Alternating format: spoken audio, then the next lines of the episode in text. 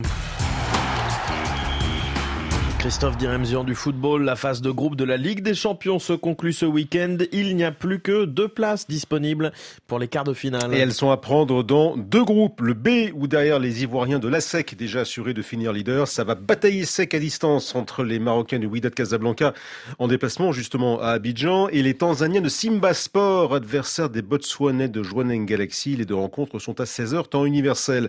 L'autre ticket à saisir, c'est dans le groupe C. Deux formations se le disputent directement. L'Espérance Tunis et les Soudanais d'Alilal, un nul suffit aux espérantistes pour passer, mais leurs adversaires ont largement prouvé leur valeur en remportant le match aller, d'où l'importance pour l'entraîneur du club tunisien, Miguel Cardoso, de rester sérieux et soutenu par les supporters. On a besoin d'un soutien fort des, supporters, on a besoin d'avoir la tribune le plus plein qu'on peut avoir. L'énergie, euh, on va prendre au terrain l'énergie certainement qu'on a besoin pour les matchs.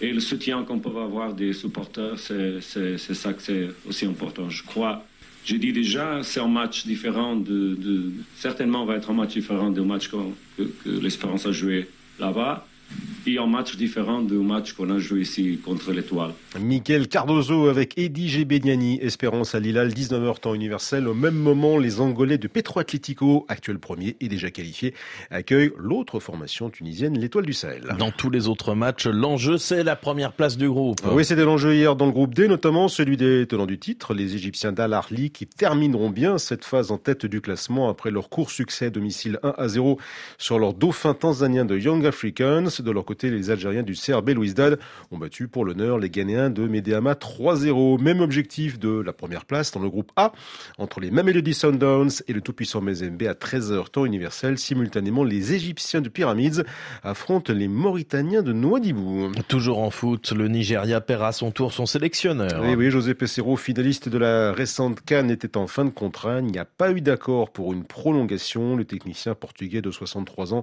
aura passé 22 mois sur le banc des Super Eagles, passé juste à côté d'un quatrième titre continental le 11 février. Et puis les championnats du monde d'athlétisme en salle à Glasgow, pas de médaille africaine sur le 60 mètres. Mais non, le Kenyan Ferdinand Omaniala, recordman continental du 100 mètres en plein air donc, a échoué au pied du podium de cette course remportée par l'américain Christian Coleman.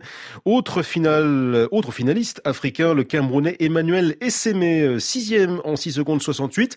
Moins bien que les 6 secondes 52 de sa demi-finale, nouveau chrono de référence nationale, mais qui lui a manifestement coûté un petit peu cher physiquement. Avant cette finale, j'ai pas pu accélérer parce que j'ai senti des crampes. Donc euh, là, je suis vraiment content. Je me suis dit que j'ai pu finir cette course sans bobo parce que là, j'avais vraiment peur. C'est ma première euh, finale mondiale. C'est pas tout le monde qui a pu faire ce que je viens de faire là, mais je pense que j'ai trop dépensé d'énergie en demi-finale et ce qui a causé euh, ces crampes, ce qui a causé une méforme en finale. Vous savez, euh, j'ai tout donné en demi-finale et puis euh, en finale, je n'ai même pas pu m'échauffer. Ouais.